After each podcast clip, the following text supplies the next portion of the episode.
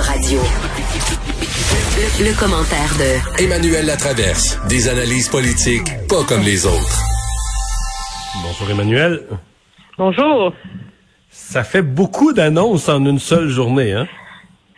Oui, c'est comme une journée difficile euh, pour le pour le gouvernement Legault qui finalement est obligé. C'est comme la, la journée où on voit qu'il est en retard sur bien les affaires. Donc, euh, il annonce euh, que finalement, on va imposer le masque en classe au secondaire, qu'il faut finalement restreindre les activités parascolaires, le sport et tout le reste parce qu'il y a trop euh, de cas dans les écoles. Et parallèlement, ben, il raconte que malgré ses réserves, malgré les doutes, malgré le fait qu'il disait que ça prenait l'appui de l'opposition, ben ah, savez-vous, on va embarquer dans l'histoire de l'application de traçage COVID. Donc, pas une journée. Mais ça, ils se sont fait embarquer, là. Ouais, sur l'application. Moi, je suis déjà siégé au Parlement. Là, là le gouvernement s'est fait embarquer sur une commission parlementaire. Puis on fait venir des experts qui aimaient pas l'application, qui leur ont mis toutes sortes d'affaires négatives. tu sais, les commissions parlementaires, c'est comme pas l'exécutif. C'est pas du monde habitué à être décisionnel. C'est des députés qui aiment ça influencer les débats. Puis là, les députés de tous les partis se sont mis à se forger un consensus, puis à s'auto-convaincre que l'application, c'était la pire affaire au monde, puis tout ça. Ça n'a aucun sens. C'est quoi, des gens, des gens qui sont pas, parce que quand t'es exécutif, t'es ministre ou, si tu fais pas une chose, faut t'en faire une autre. La, pandémie est là, euh, faut t'agir. Tu comment tu peux pas juste te permettre de réfléchir à haute voix là.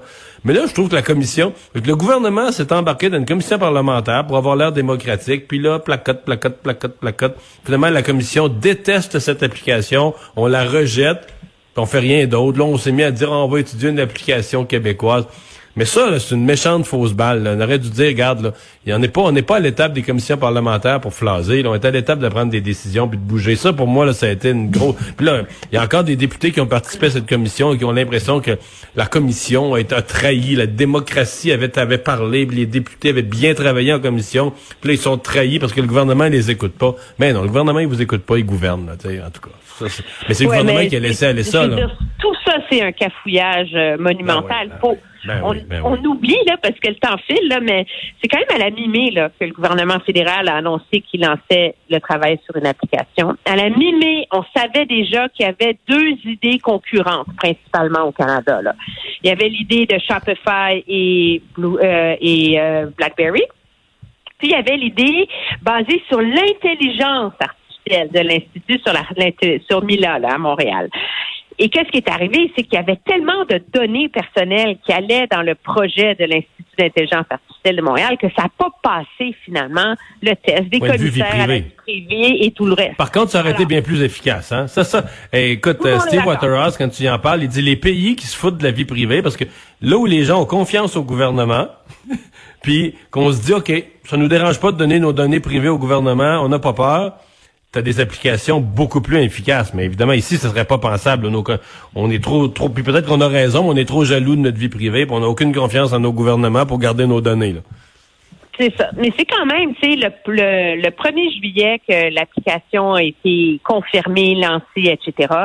Le gouvernement a attendu un mois avant de faire cette commission parlementaire qui était, en tout cas, quand on regarde la liste des témoins, mettons que la tour de pied penche toujours du même bord. Puis après ça, bon, on s'est retrouvé dans un contexte où là, fallait voir. Là, là, il a mis le nationalisme économique là-dedans, là, tu sais, comme si vraiment là, c'est une pandémie, il faut aller vite. Il y en a une, elle marche, tout le monde est d'accord. Ça facilite le commerce, c'est tout les le, le, le, transit canadien entre les provinces. Mais qu'on a perdu du temps sur le nationalisme économique. Puis ramasse à l'annonce aujourd'hui qu'on a 1100 cas par jour.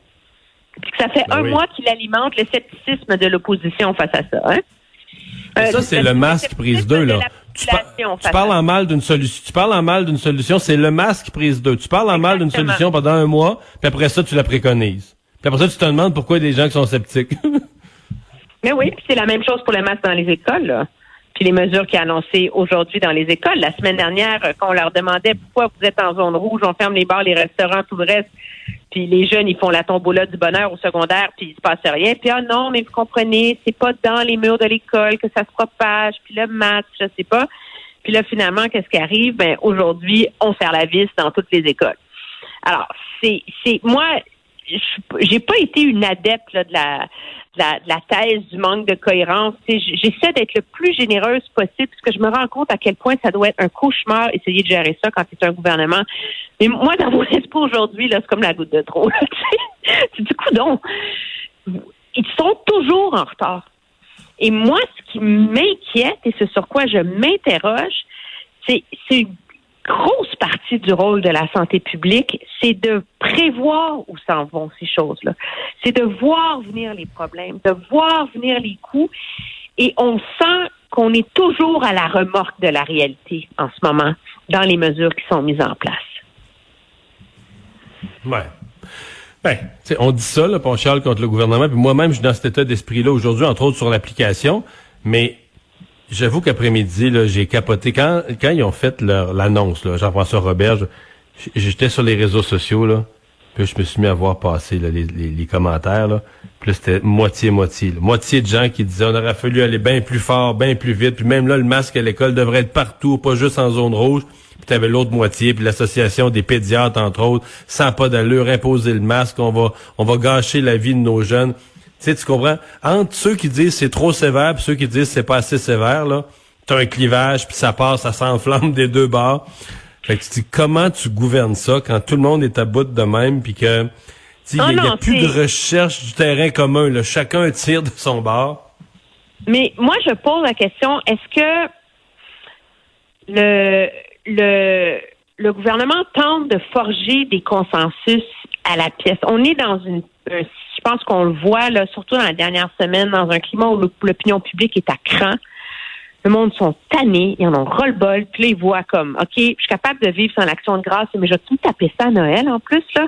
C'est ça, là, moi, je pense qu'il nourrit énormément l'anxiété des gens avec l'hiver qui arrive, plus peu faire de sport beaucoup dehors, etc il y a eu dans la dans sa stratégie de communication et de préparation de l'opinion publique à la deuxième vague, on n'a pas bien préparé les gens à ce qui s'en venait. Puis je pense que ça remonte à l'histoire du code couleur. On en avait parlé, toi puis moi. On, voulait qu'il soit tellement flexible pour tellement refléter l'épidémiologie locale et pas ta ta ta ta ta ta, que là, chaque nouvelle arrive comme une surprise. C'est juste que je pense que les couleurs ont évolué tellement vite. L'automne, l'automne est venu en trois jours. Ça, le gouvernement a perdu pied. Hey, Emmanuel, merci beaucoup d'avoir été là. Merci, au revoir. Salut, merci à vous d'avoir été là. On se retrouve demain, 15h30.